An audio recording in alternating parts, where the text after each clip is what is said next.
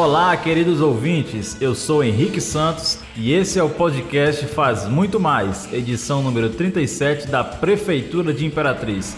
Quinta-feira, 15 de abril de 2021. Eu sou Lauri Barros e, junto com meu amigo Henrique, vamos trazer as principais notícias que foram destaque da Prefeitura de Imperatriz. Tanto esse como os demais podcasts você pode acessar no portal imperatriz.ma.gov.br barra podcast, redes sociais e principais plataformas de stream. Notícia, informação. Vamos começar falando sobre trânsito, Lauri.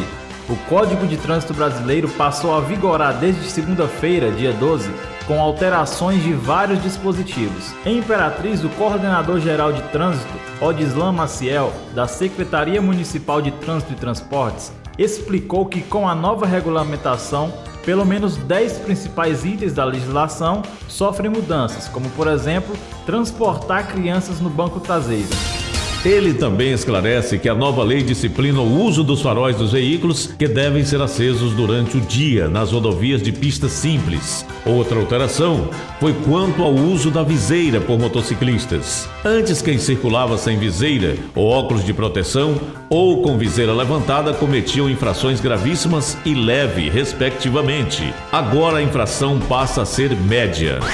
Isso mesmo, a legislação também proibiu o transporte de criança menor de 10 anos ou sem condições de cuidar da própria segurança em motocicleta. Antes, o limite de idade era de 7 anos. A validade da Carteira Nacional de Habilitação, a CNH, também mudou e passou a vigorar da seguinte forma: 10 anos para condutores com idade igual ou inferior a 49 anos, 5 anos para condutores com idade igual ou superior a 50 anos e 3 anos para condutores com idade igual ou superior a 70 anos. A suspensão do direito de dirigir sofreu alteração também.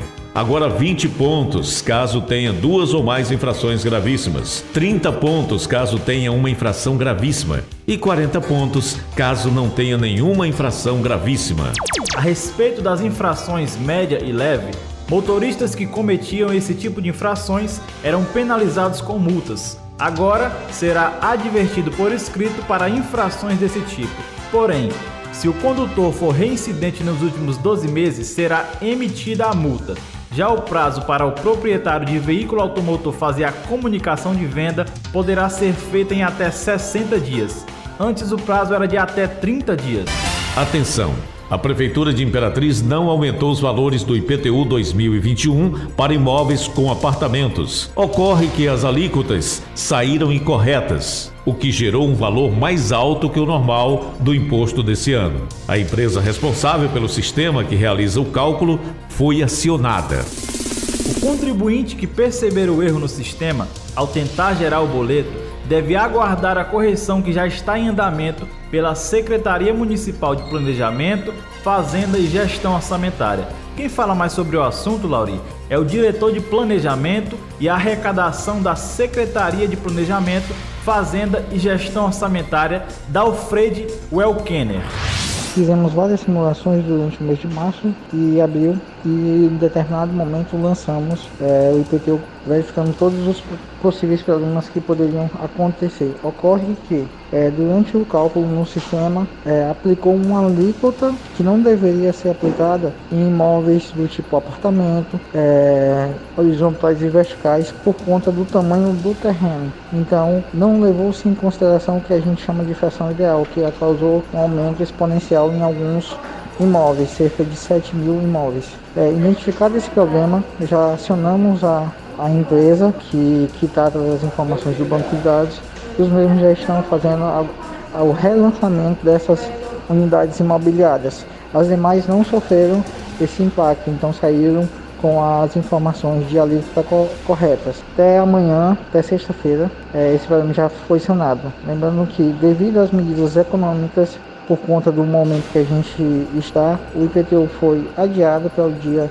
10 de maio, sendo que o vencimento seria dia 30 de abril. E dependendo do, das tratativas, a gente pode estender um pouco mais esse prazo até o dia 20 é, da movimentação. Mas isso é para esses imóveis que sofreram esses problemas no cálculo.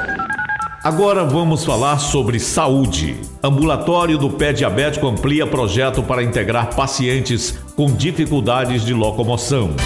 Diante do número de pacientes que apresentam dificuldades de locomoção e que necessitam de atendimento no ambulatório pé diabético, a Secretaria Municipal de Saúde, por meio da coordenação do Centro Médico Municipal, capacita servidores com o objetivo de integrar a atenção especializada ao serviço de atenção domiciliar do programa Melhor em Casa.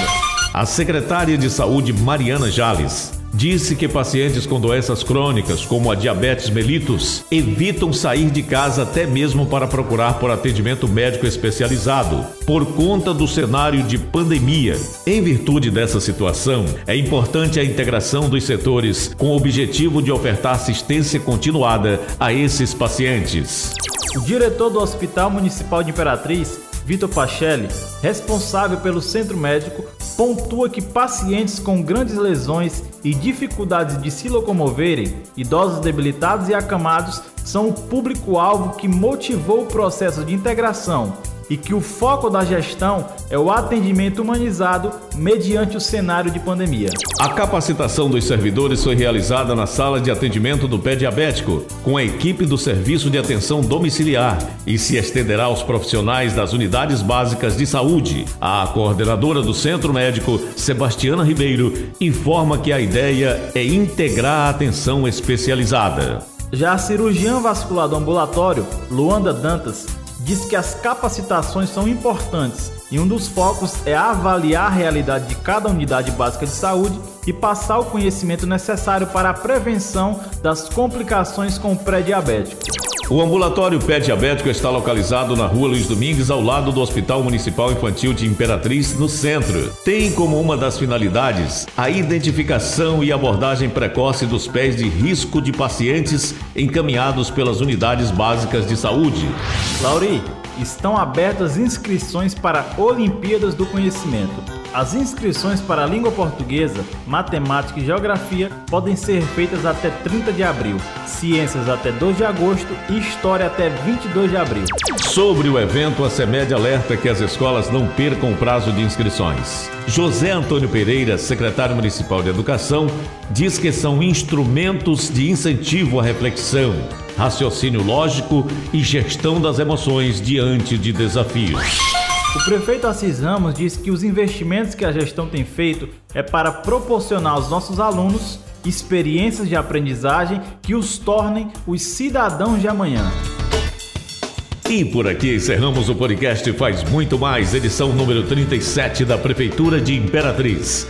Agradecemos pela sua atenção. Lembrando que esse e outros podcasts você pode acessar no portal imperatriz.ma.gov.br barra podcast redes sociais e principais plataformas de streaming.